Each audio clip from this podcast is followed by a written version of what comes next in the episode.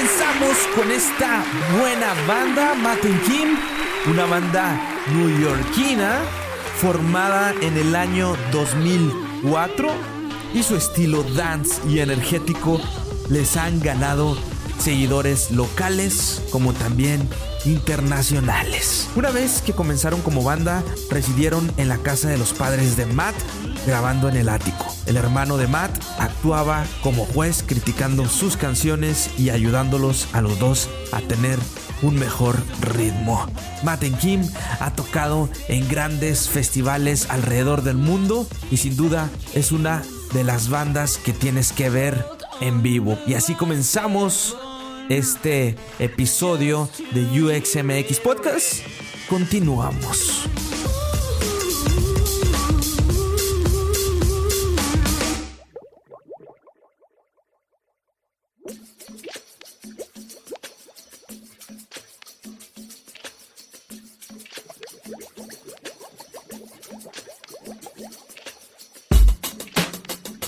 Día de hoy charlamos con Pablo Arti, product designer, emprendedor y DJ, que por cierto nos ayudó a musicalizar la entrevista de hoy. Y hablando con mi socio, el técnico, empezamos a tener cierto tipo de roces porque había cambios que yo pedía después de que ya estaba implementado o cambios que yo asumía que eran súper importantes y que costaban mucho técnicamente realizar. Y hubo fricción al principio hasta que por fin también hablamos sobre el feedback. Están las metodologías de, feedback y están los, los tips que puedes, te pueden dar para un feedback exitoso. Este, y todo eso, pero lo más importante del feedback, que creo que es lo que menos se toca, es, es el, el, ego que hay. El, cómo te sientes tú como persona cuando alguien te da un feedback y en vez de que sientas que está criticando tu, tu, trabajo o tu producto, y no en general, sino ese trabajo que hiciste en ese momento, cómo sientes que te lastima el ego y te pones a la defensiva en vez de aprovechar la grande información que te están compartiendo para mejorar tu producto y el producto de todos. Quien también nos da algunos consejos. Puedes empezar con algo positivo, le das unos, unos comentarios neutrales y cualquier cosa que creas que va a ser negativa en su cabeza, siempre darlo con propuestas enseguida.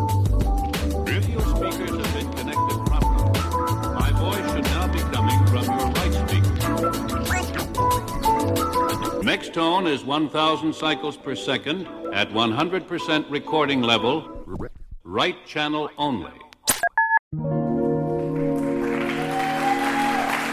Hola, ¿cómo están? Bienvenidos a un nuevo episodio de UXMX Podcast.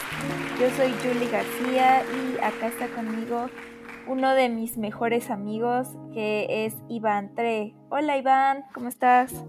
¿Qué onda, Jules? Muy bien. Este, la verdad, este, extrañaba charlar aquí contigo como todos los sábados. Venimos de grabar un, episodio de una entrevista también de un podcast muy padre y me gustaron los puntos que tocaste, Julie. De verdad estuvieron muy padres de, todo esto de la tecnología, cómo, cómo nos exigimos mucho los que estamos trabajando en esta industria tecnológica y me gustó, estuvo muy padre. Ya extrañaba charlar contigo.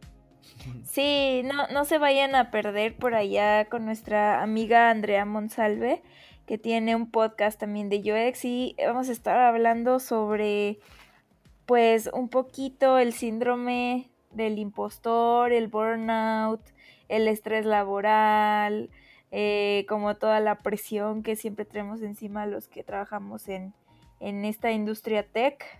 Pero pues no se lo pierdan, ahí próximamente estuvimos eh, desmenuzando el tema y salieron cosas muy, muy importantes que creo que nos sirven a todos. Claro, para que también nos sigan en nuestras redes sociales, en UXMX Podcast, donde también lo vamos a estar ahí promocionando este episodio. Y este, pues también para que sigan a Andrea eh, y al podcast de Andrea, que es UX Friends. Entonces, para que lo sigan. Estén ahí atentos porque vamos a estar publicando. Y bueno, pues hoy eh, tenemos a, un invitado especial que es de Ciudad Obregón, Sonora, acá en México, ahí en el norte de donde es mi amiga Iván. sí. y pues, norte.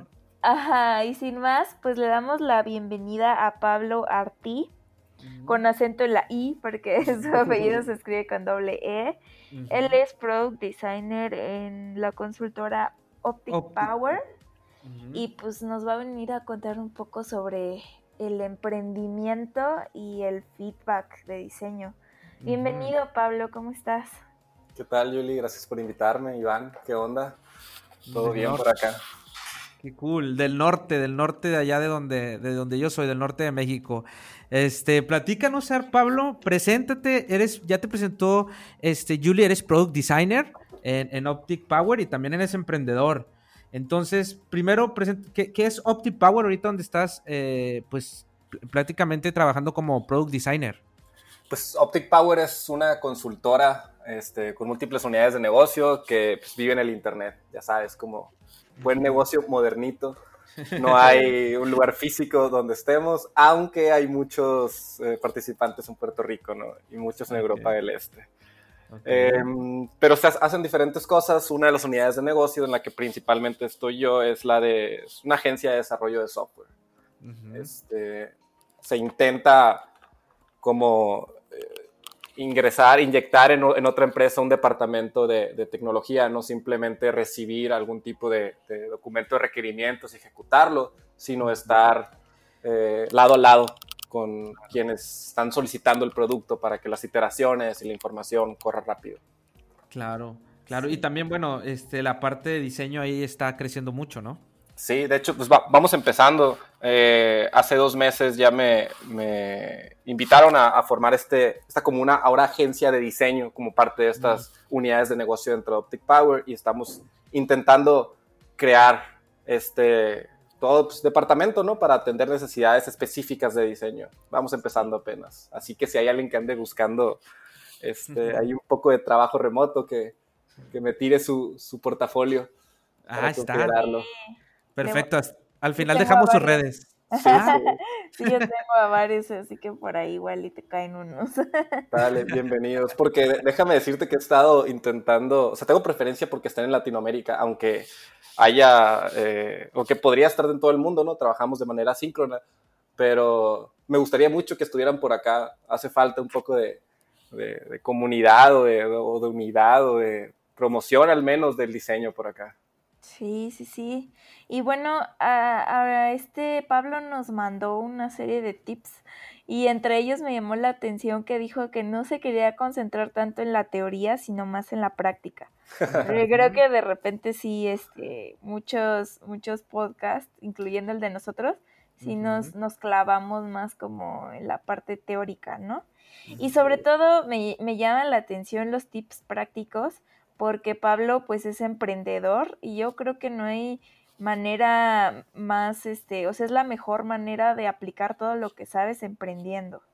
Totalmente, totalmente. O sea, esa, esos últimos cinco años de, fundar mi startup y estar en eso, eh, realmente fue lo que me enseñó todo lo que sé de, esto. No tengo algún tipo de educación formal en el tema este digital. Yo estudié arquitectura, eh, graduado de arquitectura, probablemente sea mi pasión, me gusta mucho. Terminé en este diseño de producto digital, que para mí es lo mismo, pero en digital, es un tipo de arquitectura, ¿no? Sí, cuéntanos un poquito entonces sobre cómo, cómo fue tu emprendimiento, porque son varios años, o sea, no es como que vayas empezando en esto, y también eh, cómo fue que llegaste a este, a este punto de, de ser diseñador de producto. Pues eh, Rocket Journey se llama eh, mi aplicación, mi startup. Descárguenla, pruébenla. La meta de esta app es ayudar a la gente a agarrar el hábito del ejercicio mediante unos trucos ahí de, incentivos psicológicos, gamification y otro tipo de detalles, ¿no? Presión social sana, cosas de esas. Eh, y pues hace ya seis años yo estaba estudiando la carrera de arquitectura, eh, un buen amigo mío andaba aprendiendo a programar y, otro amigo, los tres de aquí de Ciudad Obregón, Sonora, en ese momento estaban estudiando allá, donde yo iban, allá en Monterrey. Eh, me invitaron primero a hacer un logo y luego a diseñar la, interfaz de la primera versión. no sabíamos ni siquiera qué significaba MVP en ese momento no, no, sabíamos nada del tema probablemente, estábamos leyendo, estábamos consumiendo mucha información y entré dando tips y haciendo estos diseños como contrataciones externas y total, al final me terminaron invitando a, a, ser socios igualitarios y aventarnos ya full time con esto. Entramos a unos pequeños concursos locales de, de emprendimientos y negocios y así. Ganamos un pequeño premio de, ¿cuánto eran? 100 mil pesos, creo. Algún tipo de validación de que no estábamos haciendo las cosas mal, según nosotros en aquel momento. Y pues decidimos eh, entrarle de lleno. Yo ni siquiera me grababa todavía, pero ya estaba viendo que me estaba cambiando esto del diseño digital. Y desde chico, eh, desde que tengo internet, cualquier cosa que he querido hacer, la investigo y le pregunto a Don Google que si cómo se hace correctamente. Y empecé a, a buscar información ya han de saber todos en Latinoamérica que no hay mucha información en español sobre este, esto de diseño, aunque ya hay mucha más, ¿no? Estoy hablando de, hace seis años. Y así poco a poco fuimos viendo lo que se necesitaba, eh, intentamos hacer nuestros planes, eh, contrató una agencia externa para programar, en lo que este, el socio técnico aprendió a programar de cero para esto. Este, hasta que terminamos aplicando a 500 Startups, que probablemente eso fue lo que nos dio la mayor dirección que lo mejor que pudimos haber hecho en el momento. Para la gente que no conoce 500 Startups, es una de las mayores o no, por no decir una de las más importantes en todo el mundo de las aceleradoras en startups. Y tiene su oficina también acá en la, en la TAM, que es en México, y cada, cada cierto tiempo aplican mil o más de mil eh, empresas, startups, para ser eh, seleccionadas y mentoreadas y, les invierten, claro, ¿verdad? Entonces, y les presenta más inversionistas. Y tú fuiste seleccionada en unas, porque nada más eligen como a 10 o 12 cada cierto tiempo, y tú fuiste seleccionada en una de, una de esas 10 o 12, ¿no? Sí, sí, este, nos comentaron después que la razón por la cual nos agarraron fue porque vieron como el potencial, porque en sí no estábamos listos nosotros para, para hacer acelerada la empresa, apenas estábamos desarrollando el producto y apenas estábamos aprendiendo a, todas las cosas que involucran tener un tipo de, de estas empresas de tecnología, ¿no? y, como que vieron algún tipo de potencial y ahí en los programas de mentoría fue donde aprendí probablemente la, la mayoría, o al menos me dio dirección, ¿no? Para, para yo investigar o averiguar por mi cuenta. La verdad, estoy súper agradecido con ese, con ese programa, fue muy bueno, súper recomendado.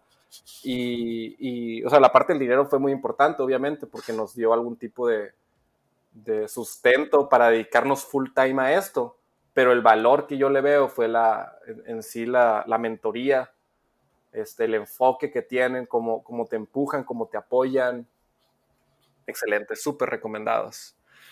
Y pues esto, esto es lo que ya nos dio, nos dio dirección en cuanto a, empezamos a aprender los términos como MVP, que ahorita creo que es un término vital, empezamos a, a cambiar el producto, empecé a, aprender lo que era feedback, a iterar. Eh, y pues muchas de esas otras cosas nos empujaron a hacer negocios con marcas grandes. Sports World fue la, primera marca que entró con nosotros a, a, apoyarnos, a meter nuestro producto a sus gimnasios, que es una, de las cadenas más grandes, sino es que la más grande de, de, México.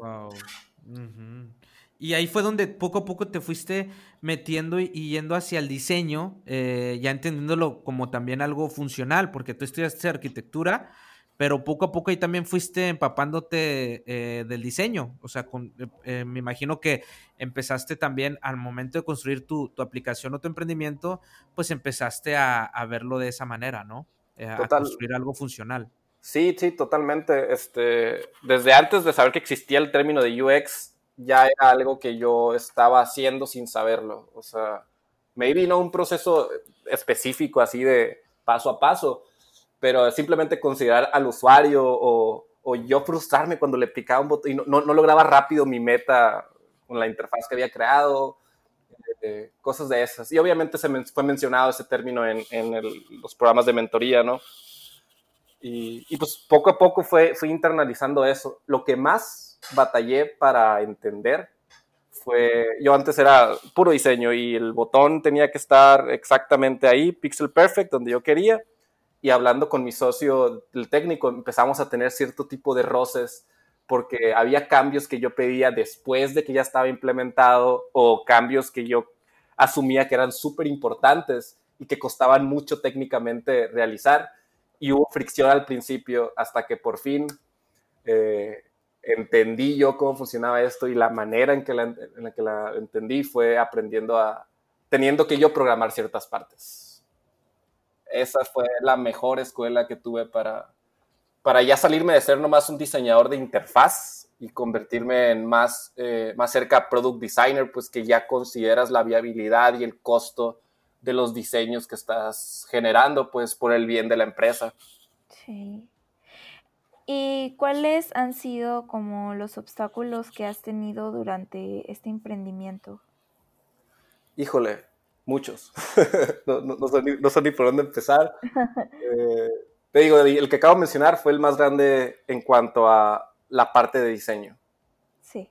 Este, otro que probablemente fue el que más, el que más nos, nos fue afectando fue construir o decidir, este, diseñar, construir ciertas funcionalidades cuando no estábamos seguros que esa era la que teníamos que hacer. Digamos que el diseño del roadmap de la, de la aplicación y obviamente nunca sabes, en retrospectiva está súper fácil decir, oye, no era por ahí, ¿no? Y en el momento estábamos seguros, oye, sí, vámonos por aquí. Pero sí me hubiera gustado, eh, igual y no, no pensarlo más, porque pues no es como que había mucha más información, pero al menos haberlos diseñado de una manera más simple de construir. Al principio todas las diseñaba, según yo, espectaculares, cuidando todos los huecos, cuando debía haber hecho cosas más simples para movernos más rápido. Mencionabas también eh, que querías tocar algo, lo de, pues, lo de la práctica, y practicaste demasiado, ¿no? En tu emprendimiento. O sea, por ejemplo, eso que mencionas del, del, programador y, y, tú, o sea, pues son cosas que aprendes en el, en, el día a día, ¿no? En, trabajando con equipos de programación muy, muy de lleno, ¿no? Totalmente. Y un, lo que es un product designer, pues no, no, conozco product designers que no diseñan interfaces, pues, o sea, no, no es, product designer es como un, un universo de, de, cosas desde inicio de concepción de idea hasta entrega a un, un producto que está en producción, pues, y para mejorar en cualquiera de los aspectos, porque nadie puede ser experto en todos, necesitas al menos haberlos tocado todos, y este, este tipo de fricción que tuve con, con mi, mi mejor amigo y programador, este, era pura ignorancia de mi parte. Y, igual y de ambos hasta cierto punto, ¿no? Pero en el punto que yo puedo hablar por, que es el mío, eh, era ignorancia y nunca, nunca, probablemente nunca lo hubiera entendido hasta que, hasta que yo programé, pues hasta que yo quería llegar a esta meta pixel perfect en, estas y, y estaba viendo lo que me estaba costando en tiempo y lo que le estaba costando la empresa y cada hora dedicada en cosas no vitales, pues terminas aumentando el riesgo de que esto no funcione. Claro. Perdón, ¿nos contaste sobre qué era Rocket Journey o, de qué eh, va? Por, por, encima, este, pero lo, puedo mencionar más. La verdad que me encanta ese, ese, proyecto. A mí me cambió la vida. Yo, yo era gordo y luego, ya, ya, ya, lo tengo creo, dominado, sí. Wow. Sí, bajé como 14 kilos y me he mantenido y esto ya ha sido, esto ya, ya llevo tres años, dos años así, entonces ya, ya lo considero parte de mis hábitos. Este, y es eso, pues es un tipo de, digamos, juego, slash, red social, donde tú haces equipo con tus amigos o tú solo puedes entrar y tienes que hacer ejercicio tres veces a la semana. El ejercicio que sea, la cantidad que sea, pero tres veces a la semana tienes que registrar tu actividad y, vas subiendo como de nivel, que es el número de semanas básicamente. Sí. Ahorita que, estabas contándonos sobre estas como fricciones que tenías con tu equipo, creo que hay un tema ahí muy importante que también pusiste sobre la mesa, que era el aceptar el feedback y dar feedback. Y, y parece que pues nos puedes como contar un poco al respecto, porque es un tema que está en todas partes y siento que sigue siendo medio tabú, ¿no? O sea, entonces, eh, de hecho en el Cool Weekend tuvimos una charla con eh, una chica de Banamex y ella nos, nos dio este, una, bueno, nos, nos expuso ella como líder de un equipo como, como era dar feedback hacia tu equipo. Pero em, no sé, o sea, como que fue muy a grandes rasgos, pero yo creo que aquí tenemos el espacio para profundizar mucho más y no solo como de mi equipo de diseño, sino a lo mejor hacia otras áreas, ¿no? Que es justo lo que tú nos dices. Eh, me sentía como medio ignorante porque pues no sabía de lo que hablaba. Sin embargo, ese feedback que das de otra, siendo de otra área hacia una distinta a la tuya, también es valioso. Sí, sí, súper valioso, muy importante y, y, la meta pues no es hacer este diseño perfecto una vez, no, la meta es que el producto que termine en producción sea un excelente producto y así como involucra diseño, involucra código y ventas, marketing y, todo, y poder comunicarte el feedback con, con, todas estas diferentes áreas es lo que logra la alta calidad en el producto final, ¿no? Este, y algo importante aquí es están las metodologías de, feedback y están los, los tips que puedes, te, te, pueden dar para un feedback exitoso. Este, y todo eso. Pero lo más importante de, del feedback, que creo que es lo que menos se toca, es, es el, el, ego que hay. El, cómo te sientes tú como persona cuando alguien te da un feedback y en vez de que sientas que está criticando tu, trabajo o tu producto, y no en general, sino ese trabajo que hiciste en ese momento, cómo sientes que te lastima el ego y te pones a la defensiva en vez de aprovechar la grande información que te están compartiendo para mejorar tu producto y el producto de todos. Me encantó. Sí, ¿Y cómo haces tú, por ejemplo, como para sobrellevar eso, no? Porque creo que nos pasa a todos. Eh, igual y hay gente a la que le brinca más, ¿no? O salta más y es como de, ay, eh, no, no, lo voy a tomar en serio porque ni siquiera es diseñador, ¿no? Por ejemplo. Pero entonces, ¿cómo, ¿cómo hacer tanto tú poder recibir bien ese feedback como tú darlo hacia otra persona y que no pase esto? Ok, pues son dos temas separados. El de recibir, eh, pues probablemente es práctica y sobre todo estar consciente de que la persona no te está criticando a ti, está intentando hacer el producto mejor. Siempre hay que estar conscientes de qué incentivos tiene la persona para decir lo que está diciendo, obviamente, si es y desde qué contexto lo está diciendo. Si es un programador, lo primero que va a ver va a ser la, viabilidad o la dificultad de construirlo. Si es alguien de ventas, puede que te lo esté dando desde un contexto de la imagen que le puede causar a los clientes eh, y, y, cosas así. Pero sobre todo es eh, checar de dónde viene, agarrarlo y que no te pegue a tu ego, que sea dirigido al producto y agarras esa información y eso es lo que te sirva. A veces va a ser mal feedback, a veces va a ser buen feedback, a veces la persona lo va a decir agresivo y con malas palabras porque esa es su manera de ser, no tiene nada que ver contigo, no es personal. En su cabeza igual está intentando ayudar a tu producto, pues. Entonces, de la parte de recibir, yo creo que es eso, como y la única manera es practicándolo. Yo tengo la ventaja de, o sea, estudiar arquitectura y no se me olvide una maestra que agarraba nuestras maquetas, las volteaba y, las, las, movía así. Y las volvía a poner en la mesa y decía, todo lo que se cae no es parte de la maqueta.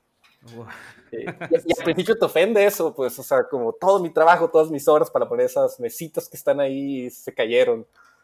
Este, pero ya tengo esa práctica, ya he hecho el callo, digamos, por ahí desde hace, llevaré 10 años recibiendo feedback de diseño y al principio me dolía mucho y ahorita ya cada vez, hasta por mi estabilidad mental, ya lo acepto más gracefully, como se diga. Sí. Claro. Sí, que algo que, que me parece como relevante acerca de, del diseño es que puedes como opinar eh, sin ser diseñador porque es en la mayoría de los casos es algo muy perceptible, ¿no? Muy de, lo veo y puedo dar mi opinión acerca de. Sí. Entonces, como que cualquiera puede opinar sobre, sobre esas cosas. Eh, y hay que saber también cómo, cómo lidiar con eso.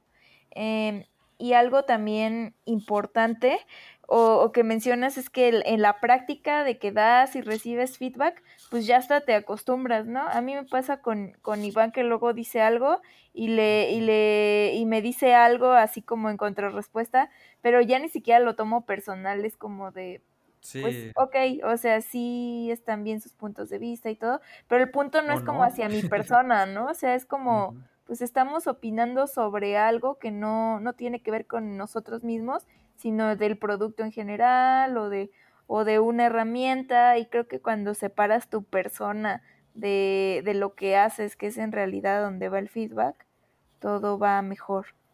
Sí, sí, y también algo que, que, mencionamos ahorita, por ejemplo, el ejemplo que pone Julie, pues emprendiendo, ¿no? Yo creo que emprendiendo es donde también, pues cuando emprendes, eh, tú sabes, Pablo, que, que, te da, pues tus founders o el equipo, pues también ama mucho el producto, ¿no? Y a veces entra mucho, este, pues esa parte yo le llamaría más como roces porque también ya son como tus amigos, ¿no? Yo me imagino que, cuando emprendes con alguien o con el equipo y tienes estos diferentes personalidades, por ejemplo, tú dices que tu co-founder es programador, pues hay, hay, hay, esa, esa confianza, pero yo sé, como quiera siempre debe de haber respeto, pero es donde más, te, más entrenas esa parte del feedback, ¿no?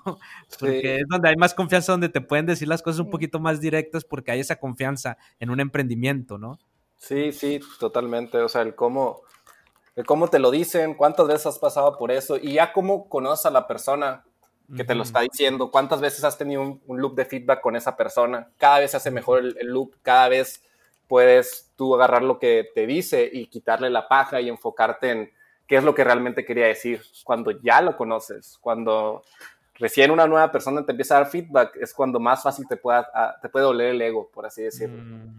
Tienes razón. Sí, y muy importante que el cómo lo que había dicho Julie, que cada quien te da, cada departamento, pues cada área te da su feedback diferente y puedes comunicarte con, con ellos de manera diferente. Ahorita mi fuente de feedback, mi mejor fuente de feedback es el, el director CEO de, de este, de, Rocket Journey, que agarró como una forma, una mentalidad de, de, diseño después de tanto tiempo de trabajar juntos, en la cual él podría especificar totalmente una nueva funcionalidad desde una perspectiva eh, de, diseño, pues de, un tipo de investigación no, no metodológica, incluso nomás imaginativa sobre lo que el usuario puede querer. Y, es muy, muy, muy, muy valioso lo que él decía cuando al principio yo hubiera pensado que solo el departamento de diseño se encarga de esto. Mm, sí, claro. Claro, ellos te pueden dar como también, otros departamentos también te pueden dar un buen feedback sobre tu producto porque una, eh, no, pues no están ahí construyéndolo contigo, ¿no? A veces los que lo construyen contigo diseñan, pues a lo mejor, pues también les tienen cierto amor y cierta, yo le llamo a veces ceguera de taller, este, y cambio, cuando vas a otros departamentos o algo, algún feedback o algo nada más, para ir entrenando también este, esta parte que es muy importante, porque también duele cuando los usuarios te escriben este, y, duele, porque a veces los usuarios no se tientan el, corazón, ¿no? Este, te dan un feedback y, duele, y duele, duele fuerte. Y hay que ir entrenando eso, pues, pues también a lo mejor con tus equipos más cercanos, ¿no? Sí, sí. sobre todo, como, como se mencionó antes, la meta es sacar un producto de calidad a producción. La meta no es diseñar algo bonito, pues el diseño es uno de los pasos que hay en este gigante proceso de, de diseño de producto, digamos, ajá, de crear un producto, de crear un producto bueno y cualquier información es buena, incluso si te dan un feedback que tú dices, qué pésimo está ese feedback. Algo, algo debe salir igual y nomás no supo acomodar las palabras correctas o no supo describir cuál era el problema o el pain que quería, que quería comunicarte, pero de algún lugar salió ese pensamiento, pues, y es, también es nuestra chamba como diseñadores escarbar el feedback para encontrar lo que nos es útil. Sí, yo creo que algo importante también es la manera en cómo lo dices, ¿no? Sí. Y las palabras que utilizas, porque eh, a lo mejor sí es como dices, el feedback era totalmente válido, pero lo hizo así como de una forma en que parecía que te estaba atacando. Entonces, pues en entre ese ataque y esa comunicación errónea que hay, pues ni siquiera agarraste como lo que en realidad quería decir, ¿no? Sí, totalmente. Y la, manera, y eso pasa en todo, ¿no? De hecho, cuando estamos platicando, ahorita incluso que estamos platicando nosotros, eh, tenemos nuestra idea en la cabeza que queremos como sacar, ¿no? Y de repente agarramos palabras equivocadas o no, exactas, o yo intento pasarles a ustedes lo que tengo aquí en mi cabeza mediante esta interfaz de, lenguaje, digamos, que está limitada hasta cierto punto y, a veces no logramos pues, comunicar al 100% la idea que tenemos en la cabeza. Y para eso es donde vamos, pues la, otra parte que dices, el darlo, ¿no? Que yo creo que es esa, es, es saber también uno estructurar. Eh, yo, yo, soy uno de esos, o sea, yo creo que tengo mucho trabajo ahí y me llevo en eso, en esta plática. El, saber también estructurar, me gustó cómo le, diste el sentido de que es una interfaz, este, o sea, cómo, cómo comunicamos, ¿no? Ahorita, como mencionaste, cómo es una, interfaz. Sí, el, lenguaje es una. Lenguaje. Ajá, exacto. Eh, cómo, estructurar, ¿no? También y cómo, cómo darlo, yo creo que también es importante, o sea, tratar de, no llevarse por la emoción o algo, sino también parar y, pensar muy bien lo que queremos decir hacia, hacia el producto. A veces es complicado porque más en el emprendimiento, donde todo está al borde de, que, o sea, al borde de la emoción y también de, que si te caes y tomas una mala decisión, pues se puede morir tu emprendimiento. Por eso decimos que el emprendimiento es uno de los donde puedes tú, este, pues sí, tener mucha práctica, ¿no? Y aprender demasiado. Y, ahí es donde entra la evolución. Pero hay que, hay que tratar de, también darlo de, una mejor manera. Sí, y lo, eso de dar el feedback. Eh, últimamente he estado encontrando, creo, una manera fácil, no, no, no fácil, tachemos esa palabra, ¿no? Pero una manera cómoda, digamos, de, dar feedback, que me ha estado funcionando, que es darlo en orden. O sea, te piden feedback o vas a dar feedback, ves el producto, igual y lo único que quieres decir es la parte negativa, algo que te urge que cambien, pero siempre le puedes encontrar algo positivo también. Entonces, si empiezas diciéndole algo positivo primero, ya, ya entras, este, con, entras con la suya, pues, y, luego te sales con la tuya al final dándole lo que realmente querías decir. Puedes empezar con algo positivo, le das unos que otros comentarios neutrales y cualquier cosa que creas que va a ser negativa en su cabeza, siempre darlo con propuestas enseguida.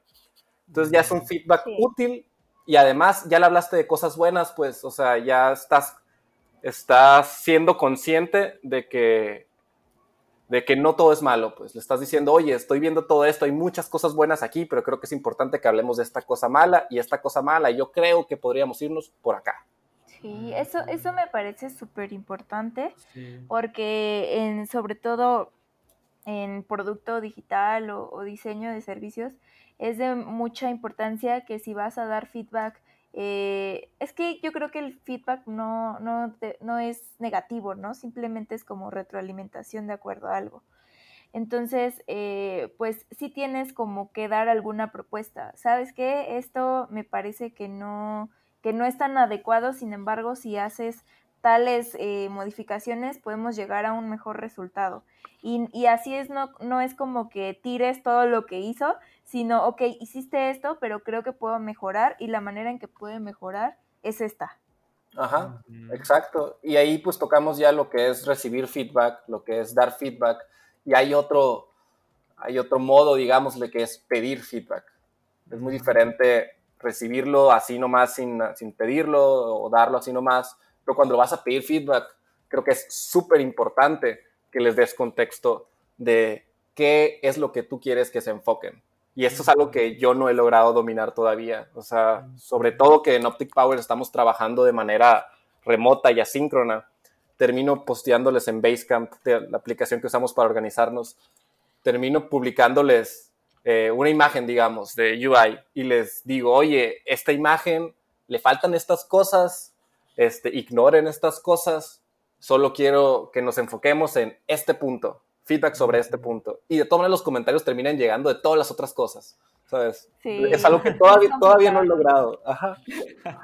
Sí. Es muy complicado. Es que, es que no leemos. Es que también otra es, la, e, es el, el, canal donde también estamos pidiendo, porque ahorita que estamos en remoto, es, es complicado. Por ejemplo, cuando alguien y que pasa, y aunque digamos que no pasa, ya sea por Slack o por WhatsApp o lo que sea, o sea, estamos platicando y da un feedback a alguien, primero, yo siempre he dicho que cuando alguien te escribe eh, o escribes tú por comunicación en WhatsApp, cada quien lee eh, los mensajes como su emoción o como la emoción de la persona o con sus seguridades e inseguridades, ¿no? Entonces, cada quien interpreta la palabra a como está o como yo lo estoy leyendo. Por ejemplo, si tú me mandas un mensaje, yo lo voy a interpretar según mi estado de ánimo o según mi inseguridad. A lo mejor tú me lo dijiste este, sin ningún problema o bien tranquilo, pero yo lo voy a interpretar así. Por eso es muy importante también los canales, ¿no?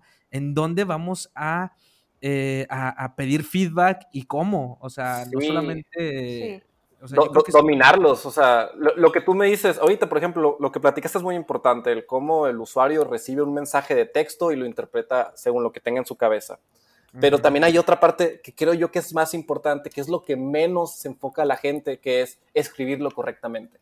La verdad, escribir es muy difícil.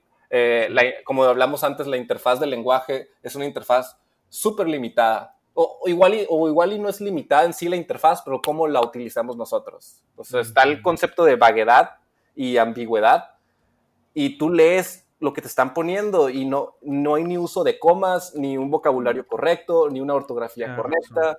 Y, también, o sea, a mí, me pasa muy seguido que tengo que estar preguntando mucho y en lugar de que pareciera que no estoy entendiendo, es porque realmente estoy leyendo, estoy intentando leer de manera más neutra lo que me estás escribiendo y me hacen falta palabras ahí. O sea, necesito un poco más de contexto, un poco más de dirección, necesito que tú escribas el mensaje lo mejor que puedas, así como yo intentar escribir el mensaje lo mejor que pueda para que no tenga que haber preguntas después de esto. Claro. Sí, por eso yo creo que es como súper importante el tono, ¿no? O sea, en un mensaje de WhatsApp, pues es como muy imposible que puedas leer el tono, ¿no? Porque no estás escuchando un mensaje, lo estás leyendo. Y la interpretación es distinta. Ajá, o sea, los emojis funcionan si los ocupas, pero si el mensaje viene así solo, sin comas y, y de repente como, como dice Iván, estás en un estado de ánimo así como de, ay, no sé, me siento como enojado, eh, es muy probable que ese mensaje se, se tergiverse, ¿no? Y, y haya ahí un, una mala, como, eh, o sea, lo recibas de una forma en la que no era y en la que la persona no tenía la intención pero sí es como complejo en estas interfaces conversacionales. Por eso hay que tener como mucho cuidado en esos aspectos y por eso los chatbots también utilizan los emojis, utilizan comas y utilizan como una serie de cosas para que justo esto no pase. Exacto, y a mí se me hace súper interesante esta parte porque es algo de lo que no se habla mucho, ¿no? Porque sí, sí pasa en la práctica, el, cuando estás charlando, y más ahorita, que te digo, todo es remoto y la comunicación a lo mejor de lo que tú podías hablar en la oficina con alguien, pues a lo mejor ya se fue por, por WhatsApp, ¿no?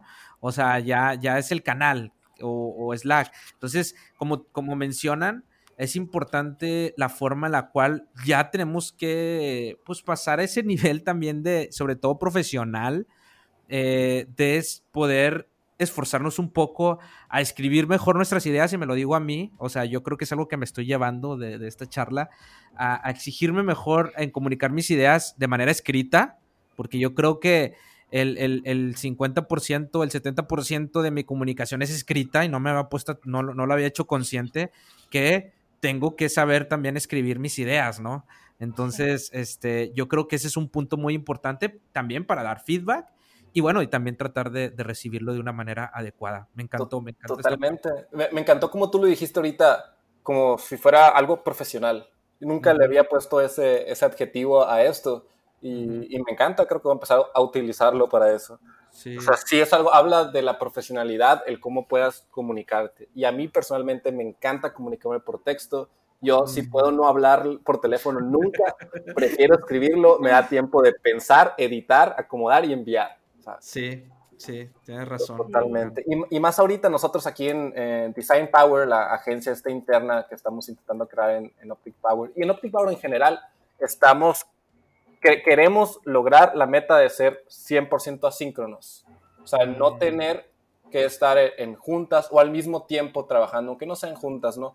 Al mismo tiempo trabajando con una pequeña pregunta en Slack por aquí y otra por acá, mejor que podamos eh, subir nuestro modelo mental de diferentes maneras a Basecamp y que cualquier persona pueda accederlo y trabajar a su manera, a su velocidad. Y aquí, si escribimos mal o si obviamos un dato o si nos olvida un punto importante, eh, puede atrasarnos en vez de cinco minutos y resolverlo en Slack, puede atrasarnos 12 horas hasta que otra persona que está en Europa eh, se despierte y empiece a trabajar. Y si le falta ese dato a él y yo estoy dormido ahora, o sea, es, un gran problema.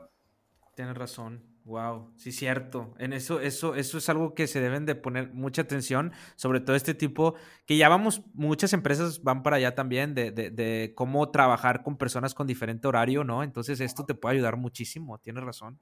Sí, es, es, es, vital, es la única manera de lograrlo. Digo, nosotros no lo hemos logrado todavía, estamos probablemente cerca, acabamos de inventar, digamos, un proceso ahí en el, en el equipo de diseño que cool. le estamos llamando Design Discoveries. Seguro existe algo, nomás no, no me he puesto a averiguarlo. Órale. Sí. Pero, ¿Y cómo es? Este Design Discovery es, les platico contexto, salió porque tenemos un nuevo proyecto que, con un cliente y estamos pues trabajando de esta manera remota y empecé yo, siempre, yo estaba acostumbrado a diseñar por mi cuenta, ¿no? Yo tenía todo el modelo mental de lo que quería lograr con el producto en mi cabeza y solo se lo iba pasando a, a, a los empleados de, desarrolladores de, la, de Rocket Journey, ¿no? Y eh, entro a esta empresa de Optic Power, es un modo más colaborativo y lo, lo, empecé a hacer igual, estábamos haciendo lo mismo, ¿no? Y en el momento en que contratamos a, un, a otro diseñador y le digo, oye, entra este proyecto junto conmigo y, y, esta persona, digamos, imaginemos que está en un time zone diferente porque trabajamos a, a muy diferentes horas, ¿no?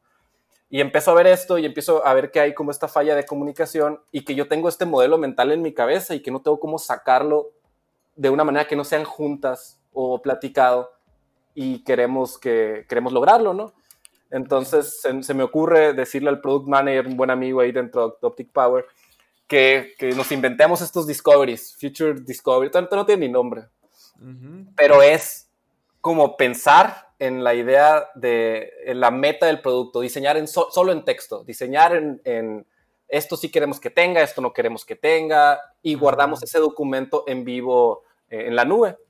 Y abajo hay una, una, forma de comentarios donde cada tanto entramos, lo leemos, ponemos el comentario, le cambiamos algo, y este es un documento que va cambiando y va a cambiar para siempre. O sea, imaginemos que cada funcionalidad, en este caso eh, el sistema de anuncios de la aplicación esta que estamos haciendo está ahí. Y ha ido, cada día se nos ocurre algo y quitamos un punto, ponemos un punto, pero ese es el modelo mental que regularmente tengo yo en mi cabeza mientras me estoy aventando la interfaz. Y ahora yo puedo dejar de trabajar en eso, eh, que entre el otro diseñador y meterse a ver el, el, este modelo mental, digamos, que está ahí, leérselo, ver cómo va, ver los nuevos comentarios y, órale, es cierto, esto que no nos habíamos percatado antes, ya lo captamos y ahora él a sus horas puede sí, continuar con el diseño, mientras que todo eso está en la nube, pues no en mi cabeza. Mm, me encanta. Digo, y, y, se va documentando, ¿no? Porque creo que los comentarios también se van grabando, también las ediciones, entonces se va creando también un tipo de documentación, ¿no? De, sí, totalmente, totalmente, están todos los cambios. Y aunque el que realmente importa es el, es el final, Ajá, sí. este, bueno, o el actual, porque no existe un final, Uh -huh. eh, sí es útil de repente que en los uh -huh. comentarios esté el contexto de por qué cambiamos de decisión. Y te digo, esto es una idea, igual y no funciona, ¿eh? no me hagan caso, no lo repliquen hasta que sepamos que funciona, pero creemos ahorita que es una manera de lograr esto. Wow, me encantó. Sí, está muy wow. bueno.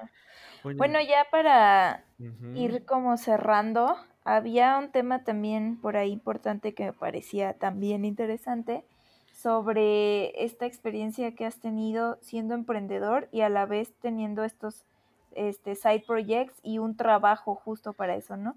Porque mencionabas como empezaste sin mentores y también la inversión, que es algo muy importante en el emprendimiento uh -huh. y que por lo menos en mi caso y en el de Iván ha sido como de, oh no, inverse, inversores ahorita no, sí. por favor. Queremos ser sostenibles por nuestra propia cuenta, pero a veces sí se vuelve muy, muy complicado el tema de la inversión para emprender. Sí, pues hay de proyectos a proyectos. Igual y no todos necesitan inversión, hay unos que sí. Eh, es útil, pero es, siempre es muy diferente cuando estás usando el dinero de, de otras personas contra el que sale de tu bolsa, debe ser, debe ser totalmente diferente. En el caso de Rocket Journey sí necesitábamos, como no había un modelo de negocio claro desde el inicio, aunque había varios y varios intentos, y siempre ha habido direcciones hasta que probamos que no jala y, no, y nos movemos, ¿no? Pero eh, al ser un producto que intentaba ser enfocado a consumidor final, B2C, digámosle, necesitábamos lograr este, este, esta opción gran parte del mercado que lo esté usando y regularmente necesitas un poco de marketing para eso y, pues dinero para desarrollarlo, que realmente es en lo que se te va, ¿no? En sueldos y cosas de esas al inicio. levantar, levantar capital es, es, algo difícil. Realmente yo no he sido el que se enfoca en eso, ha sido mi socio Carlos, que creo que ha sido excelente en este trabajo. Este, Pero es súper difícil, requiere mucho tiempo, si se puede ser sustentable sin inversión externa, creo que lo recomiendo, más nunca lo he hecho. Claro, porque, porque también algo que afecta mucho a diferencia del, emprender en, Estados Unidos, como esas historias que todos nos escuchamos y que nos dieron ganas de emprender, que muchos vienen de Estados Unidos, es, distinto, ¿no? A, a, a Calatam, porque muchos, yo decía la vez pasada, acá en la TAM necesitamos ser rentables porque no, no podemos darnos el lujo como Spotify o Amazon de llevar 15 años sin ser rentables y, te están bajando lana porque aquí es muy diferente, ¿no? La forma de emprender a la de allá, ¿no? En Silicon Valley, que allá sí llueve dinero hasta por donde sea y allá sí te puedes dar el lujo pues de, de, de pues no dar, no, no, no ser rentables por mucho tiempo. Y, y, acá no, acá, acá a lo mejor si recibes inversión y si, pues a lo mejor los inversores de acá te van a decir, a ver, ¿cómo vas ahora y cómo vas después? y no has vendido nada y cómo están tus ingresos. Yo creo que aquí pasa mucho eso, no sé tú a tu experiencia, a lo mejor, a lo mejor yo lo platico desde mi experiencia, pero es algo complicado a emprender y, en, Latinoamérica que emprender en Estados Unidos, en Silicon Valley, yo creo que es algo totalmente distinto, ¿no? Sí, debe de. Nosotros, digo, hemos levantado, todo el capital que se levantó, se levantó en Latinoamérica. Eh, obviamente aquí, allá es en dólares, acá es en pesos. Eh, allá, allá, tienen más, allá tienen una cultura de, o tenían esta cultura de, que no importaba, aunque ya veo que se está cambiando también a que todos tengan usuarios o ventas. Eh, como que se está acercando, como que se está tendiendo lo de allá a portarse como el de acá. Y no en una mala manera, sino que el mercado ahorita está saturado de startups e ideas. Ya es bastante fácil o mucho más sencillo que antes aventarte una empresa de estas, entonces ya hay más empresas compitiendo por el mismo capital. Pero algo que yo creo que es interesante es que eh, eso de ganar en dólares o recibir inversión en dólares y gastar en pesos, creo que es un concepto excelente que debe haber alguna manera. Yo sé que hay muchos fondos de, de, allá de California, Estados Unidos, que ya están volteando a ver hacia acá de una manera más seria, porque un dólar allá no rinde nada comparado con un dólar acá. Entonces, sí existir una manera de levantar fondos allá y mantener a, tu equipo pues acá y que te dure más el dinero. A fin de cuentas eso cuenta como sustentabilidad o buena manera de, de aumentar los, las posibilidades de que tu empresa le vaya bien. Wow. Sí, pues ahí está, a lo mejor es un consejo, a lo mejor levantar de allá.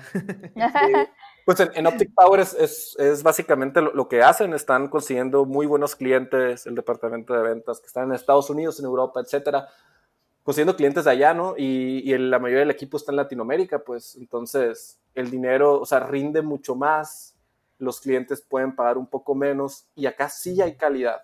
Sí, igual y sí es cierto, sí creo que allá puede estar un poco más alta por ahora, porque está todo este ecosistema de, aprendizaje que no existe al menos en español, pero, pero sí hay mucha calidad por acá. Igual y no sabemos dónde encontrarlos, no están las comunidades ni los nodos todavía, pero ahí se nota que todos están creando la suya. Ustedes tienen una muy bonita acá y, y UX School Academy también está, está excelente. Entonces algo va a pasar, algo va a pasar grande en Latinoamérica. Exacto, y me encanta que tú también apoyas a eso, por eso, este, ahorita que estabas buscando gente, pues para diseño, dices, a mí me gustaría de la TAM, o sea, yo sé que puedo contratar de otros países porque así trabajan y es la cultura de la empresa en la que estás, pero tú dices, yo quiero de la TAM, Eso me encanta. Sí, sí, hay una cercanía en cuanto a, la cultura, que es más fácil comunicarte de, latino a latino que de latino a europeo, pues. Y más ahorita que se va empezando con este proyecto de Design Power y, y la cultura síncrona y que hay muchas cosas que dominar por ahí, preferiría que la cultura no fuera un obstáculo ahorita, cuando sé que tenemos muchos más obstáculos que dominar. Wow, me encanta. Me encanta. Pues bueno, pues ahí está, ya está, ya llegamos al final de, este episodio. Y como mencionábamos al principio, siempre cerramos los capítulos con algunos tips. Eh, y recomendaciones que quieras dar a, a las personas que nos escuchan. Eh, pues tips, la verdad, yo todo lo que aprendí lo aprendí por emprender. No, no, no creo que haya una mejor manera. Este, al principio empecé súper teórico y creí que la teoría era lo más importante y ahorita no que la aborrezca, no para nada, es súper importante en mí, de hecho todo lo investigo antes de hacerlo, pero no confío en ella, digamos. Hasta que no haya evidencia de que ya me funcionó o me salió algo, no confío en ella. Me encanta. Este, y, lo digo diciendo, yo leo mucho todo el tiempo, todos los días. Eh, me, me, hace actuar y, platicar y, y, ser como soy. Pero ya todo lo tomo con un poco de, escepticismo, digamos. hasta que no haya evidencia que algo funciona, no le creo. Exacto, exacto, me encanta. Y eso es como que algo que te gustaría que, que, se quedara la gente después, porque también es esa pregunta que te quiero hacer. Eh, aparte de un libro que nos quieras recomendar, ¿con qué te gustaría que se quedara la gente después de este, escuchar este episodio? ¿Es eso? pues, es, eh, ¿con qué me gustaría que se quedaran? Pues con, con ese, ese, enfoque en, en, la practicidad y en la evidencia, y, y no, no, criticando de mala manera a la, a la, teoría, sino ahorita hay demasiados términos y, y UX esto, y UX Writer, UX, UX todos, cuando realmente lo que hacemos es diseño y el diseño es para resolver problemas y mientras no hayas resuelto el problema, no te creo. O sea, te echo porras, te lo aplaudo, cualquier hora invertida respeto, pero hay que perseguir la, la evidencia como la meta final, siempre. Perfecto. Perfecto. ¿Y algún libro que quieras recomendar ahí? Que, o, este, pues también algo, o una herramienta, o, o, algún, este, sí, un recurso para que quieras recomendarle a toda la gente que nos escucha. Pues libro, libro yo creo que es lo, eh, porque apoya este tipo de, de, cosas que estoy diciendo en este momento. Hay un libro que se llama Skin in the Game, que es de Nassim Taleb, eh, doble S, igual luego se los paso por escrito donde habla de este concepto que aplica en, eh, es un concepto de, economía que aplica en todo, que es eh, como, por ejemplo, en súper resumidas cuentas, es como un político puede eh, impulsar algún tipo de, iniciativa que puede costar millones de pesos y esta iniciativa puede ser para ayudar a las personas más pobres, pero él no tiene ni idea de qué es eso, pues. Él no tiene ni idea de cómo son estas personas y estos millones de pesos nos están costando a todo el país cuando él no tiene ni contexto ni consecuencias de que esta salga mal. Entonces, eso nos pasa como diseñadores cuando estamos haciendo estos detalles pixel perfect que nos toman 10 horas más cuando a la empresa le está costando cada una de esas horas, pero como no sentimos que sale de nuestra bolsa, no las valoramos igual. Entonces, tener skin in the game es, es eso, pues cualquier cosa que estés haciendo, te, te, está costando a ti y las consecuencias de que salga mal las tienes tú, entonces piensas mucho en, lo que, en todo lo que quieres lograr, todos tus proyectos. Entonces este libro es excelente para explicar este tipo de, de conceptos, súper recomendado. No, y Nassim es excelente, también tiene una teoría del cisne negro y algo así, no, es buenísimo. Sí, sí, sí, Black Swan, tiene una serie, la, serie de libros donde está, que se llama Inserto, donde está Skin in the Game, habla de todos estos, creo que Black Swan es, es uno de los tres, eh, pero sí, todo lo que dice él, a pesar de, su manera de, agresiva de, comunicarse con el mundo, eh, es excelente y respeto mucho lo que dice. Va, pues perfecto, pues muchas gracias. Muchas gracias por acompañarnos, Pablo, y pues gracias a todos que nos escuchan desde siempre. Eh, tuvimos un receso ahí un poco eh, de mucho tiempo sin subir, pero ya estamos acá de regreso y esta temporada está muy buena. Exacto, exacto. No, de verdad, muchas gracias, Julie. Muchas gracias, Pablo. Estuvieron excelente esta charla y me llevó mucho, me llevó muchísimo de esta conversación. Y pues nada, Pablo, cualquier cosa que ocupe, ya sabes, con toda confianza, aquí andamos. Y este, ¿y cuáles son tus redes sociales? Ya para terminar, ¿dónde te pueden encontrar? Eh, pues Twitter yo creo que es la más relacionada a, este aspecto del diseño, porque el, de, Instagram lo tengo como enfocado en un movimiento de, música y, DJs y promotoría de cultura que ah, traemos, pero estoy como Artipa, A-R-T-E-E-P-A, en todas las redes. Entonces, caigan a todas, son bienvenidos, cualquier mensaje recibido, me encanta platicar de muchos temas. Y pues gracias a ustedes por, por, invitarme. Realmente nunca había participado en un podcast. La verdad, es, eh, realmente soy más introvertido y personal con, con lo que con este tipo de interacciones perpetuas en el internet, no ah, totalmente públicas. Y ahorita que estoy buscando eh, más diseñadores y gente, me estoy intentando abrir para ver si se, se encuentran ahí mentes similares queriendo hacer lo mismo. No, hombre, gracias. Y pues deberías de empezar también a, ya exponerte porque tienes mucho que aportar. Y de verdad, pues gracias, gracias por, por la charla de hoy. Y gracias también a, toda la gente que escucha este podcast. Ya saben que nos vemos cada lunes. Y pues nada, pues nos vemos en el próximo episodio. Gracias, Julie. Gracias a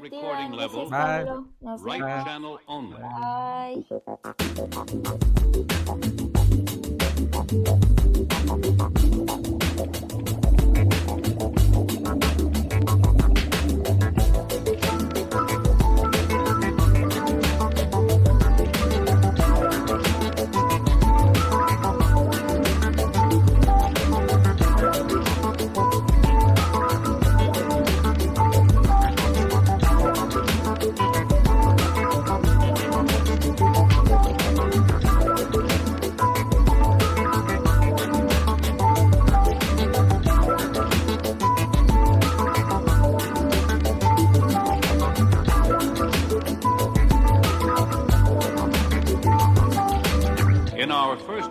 selection, we demonstrated the normal range of the large Pops recording orchestra, from the low tones of the B-flat tuba to the extreme highs of the piccolo.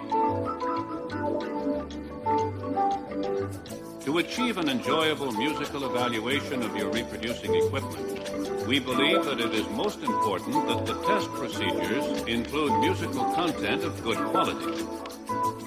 In presenting this musical program, we shall demonstrate many of the various orchestral instruments, and by means of short musical patterns and arrangements, give you an opportunity to compare the natural sounds of the instruments as you already know them with the sounds reproduced through your stereo equipment. For, this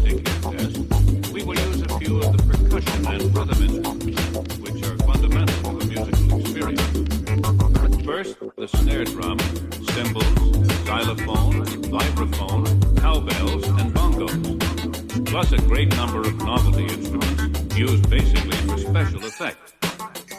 Here is a musical arrangement which presents the above-mentioned instruments on alternate channels. Contributing to the development of the arrangement are organ, guitar, trumpet, trombone, and fender bass.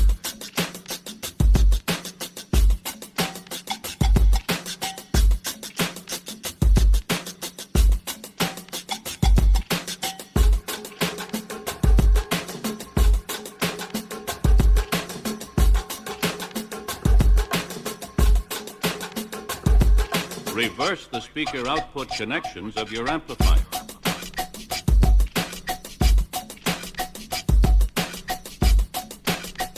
For special effects.